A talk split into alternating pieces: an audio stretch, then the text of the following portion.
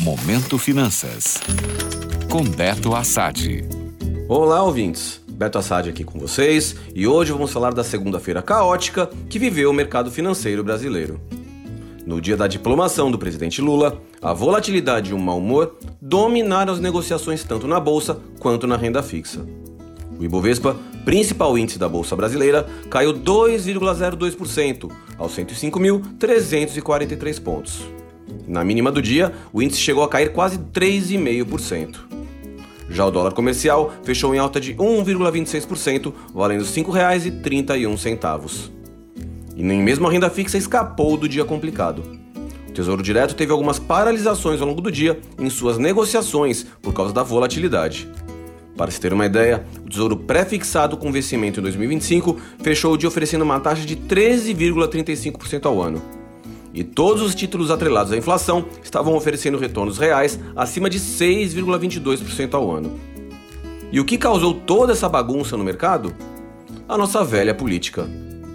Isso porque passaram a circular notícias de que Lula poderia indicar a Aloysio Mercadante ou para a presidência do BNDES ou da Petrobras. E aí veio o grande problema.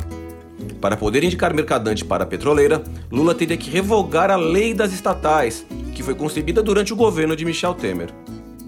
Essa é uma lei que procura pautar as indicações das estatais com base em critérios e qualificações técnicas e não políticas. A lei também veda a indicação para gerir essas empresas qualquer pessoa que tenha atuado em estrutura decisória de partidos políticos nos últimos 36 meses. E este é exatamente o caso de Mercadante, que além de não ser muito bem visto por grande parte do mercado financeiro, participou ativamente da campanha presidencial de Lula. Assim, vai ficando claro que as estatais serão administradas com um viés muito mais político do que técnico. E historicamente, isso é péssimo para o investidor. Somando ainda a desconfiança do mercado com Fernando Haddad, o novo ministro da Fazenda, o cenário para investir em renda variável fica cada vez mais complicado. Apertem os cintos, porque 2023 promete ser bem turbulento. Gostou? Para saber mais sobre o mercado financeiro, acesse o meu Instagram, beto.assad. Até a próxima!